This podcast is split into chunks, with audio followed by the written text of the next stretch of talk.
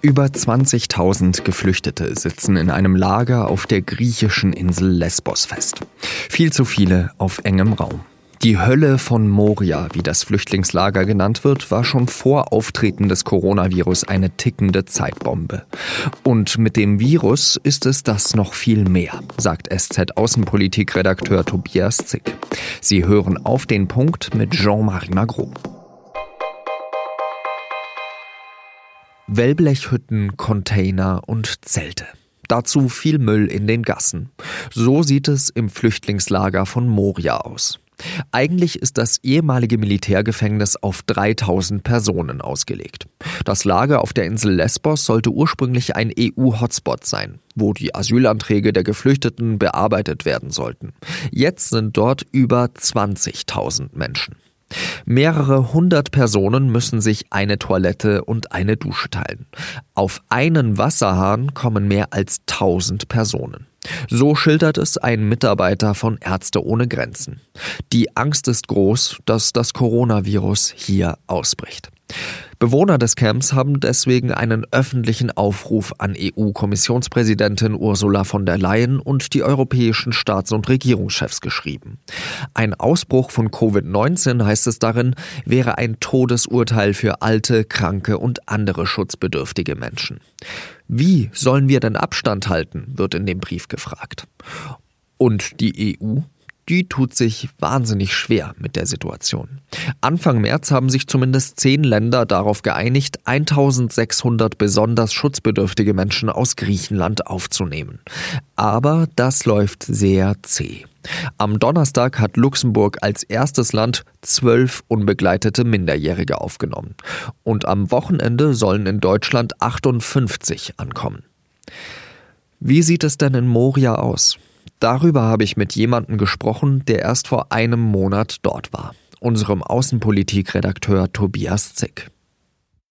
Tobi, vielleicht die erste Frage überhaupt, warum spricht man eigentlich bei Moria von der Hölle von Moria? Ja, also das Wort Hölle ist wirklich nicht so ganz weit hergeholt, wenn man sich die Zustände vor Ort mal anschaut. Also die Zustände sind dort wirklich erbärmlich menschenunwürdig, das kann man schwer anders sagen. Diese Lager sind für viel, viel weniger Leute konzipiert und ähm, die Hilfsorganisationen, die sich, die sich um die Leute kümmern, zum Beispiel Ärzte ohne Grenzen, ähm, standen schon vor der Corona-Krise unter sehr, sehr großen Herausforderungen und jetzt ist natürlich noch alles viel, viel prekärer geworden. Wann hat sich das denn so zugespitzt? Es hat sich nach und nach zugespitzt. Also diese Flüchtlingslager ähm, wurden gebaut, um eben ähm, Menschen aufzunehmen, die aus der benachbarten Türkei äh, herüberkommen auf dem Weg nach Europa. Ähm, es war ja lange so, dass, dass diese Menschen dann ähm, weitergezogen sind über die verschiedenen Äste dieser sogenannten Balkanroute. Ähm, bloß hat Europa dann nach und nach relativ konsequent eben diese Wege doch versperrt. Das heißt, die Möglichkeiten der, dieser Menschen von den griechischen Inseln weiterzuziehen, äh, haben sich immer mehr verengt. Ähm, die Leute ja, sitzen da halt fest seither und das hat auch bei den Einheimischen, bei den Inselbewohnern ähm, zu einem sehr, sehr bedenklichen Stimmungsumschwung äh, geführt. Das kam doch vor allem dadurch, dass äh, der türkische Präsident Erdogan gesagt hat, äh, wir öffnen jetzt wieder die Grenze für einige Flüchtlinge und äh, populistisch gesagt, lassen die auf Europa los das war ja an manchen Orten sozusagen der letzte, der letzte Tropfen in das übervolle Fass, aber die Lage war schon vorher angespannt oder war auch schon eskaliert. Ich war Ende Februar auf, auf Samos. Da hat es, also da waren zu der Zeit gerade Demonstrationen im Gange, die teilweise in Straßenschlachten eskaliert sind, wo die Polizei dann Tränengas auf die, also auf die Einheimischen, auf die Inselbewohner geschossen haben, weil die dagegen protestierten, dass die Regierung in Athen auf ihren Inseln zusätzliche neue Flüchtlingslager bauen wollte. Verbunden mit der Ankündigung, ja, wir machen dann diese, diese überfüllten alten Lager im Gegenzug zu und es wird alles, alles ordentlicher werden und das bringt eine Entlastung, aber das Vertrauen war bereits dahin. Die Inselbewohner haben den ähm, Regierungsvertretern in, in Athen und dem äh, Premier Mitsotakis einfach nicht geglaubt und haben gesagt, ihr wollt uns hier weiter quasi zur, zur Flüchtlingsauffangininsel für ganz Europa machen. Da hat es schon vor Erdogans ähm, Grenzöffnung äh, schwere Eskalationen und Straßenschlachten gegeben. Man hört ja immer wieder von äh, Rechtsextremisten, die eben Selbstjustiz eigentlich an den Flüchtlingen betreiben würden. Oder ist das dann doch breiter in der Gesellschaft verankert? Was hast du dort mitbekommen damals? Interessanterweise ähm, Ende Februar auf, auf Samos bei diesen Demonstrationen, das war also noch vor Erdogans ähm, äh, strategischer Grenzöffnung, hatte ich den Eindruck, dass dieser, dieser Widerstand gegen die, die Athener Regierung eigentlich von einem ganz breiten Bündnis quer durch die Gesellschaft und quer durchs politische Spektrum getragen war. Also es haben ja Leute sozusagen aus dem eher rechten Spektrum haben demonstriert, weil sie, weil sie nicht wollten, dass äh, noch mehr Flüchtlinge auf ihre Insel kommen. Eher linke Leute haben protestiert, weil sie sagen, die, die Zustände sind menschenunwürdig. Wir wollen hier keinen Guantanamo für Flüchtlinge auf unserer Insel.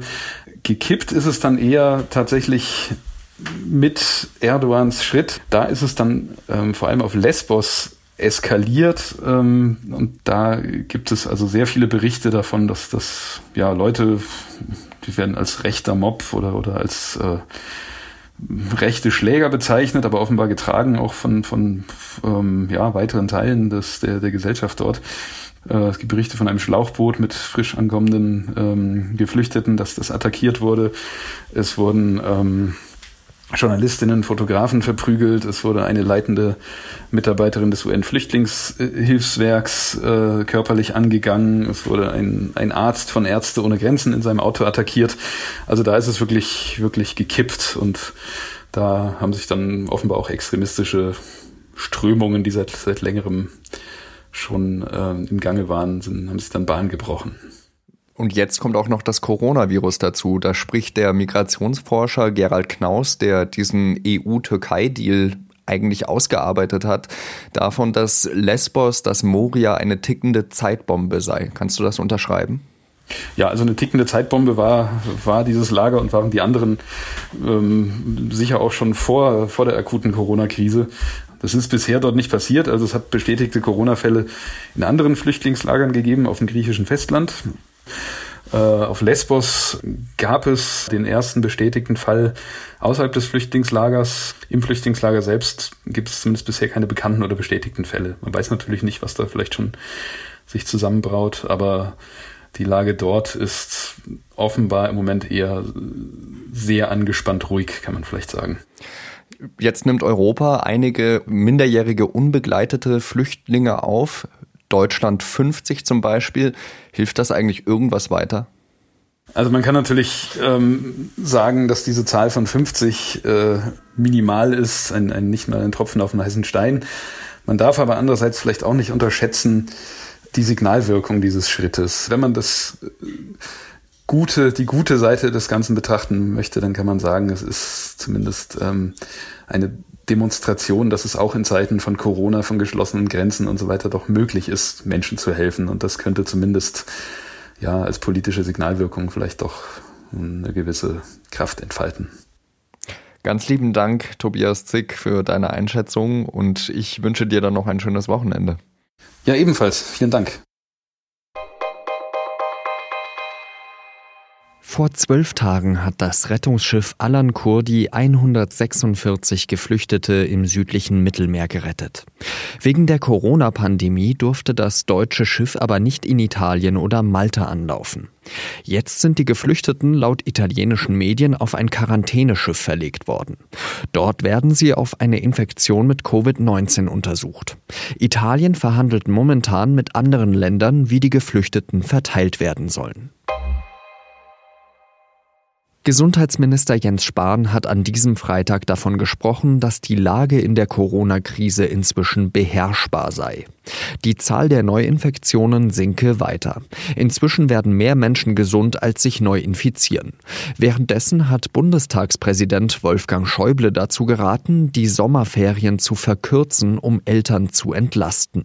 Außerdem könnten so Schülerinnen und Schüler den versäumten Lernstoff nachholen. Sachsen hat als erstes Bundesland eine Maskenpflicht für den öffentlichen Nahverkehr und den Einzelhandel beschlossen. Dabei müsse es sich nicht um eine teure, professionelle Maske handeln, sagte Ministerpräsident Michael Kretschmer. Ein Schal oder ein einfaches Tuch genüge. Die Regel gilt ab Montag.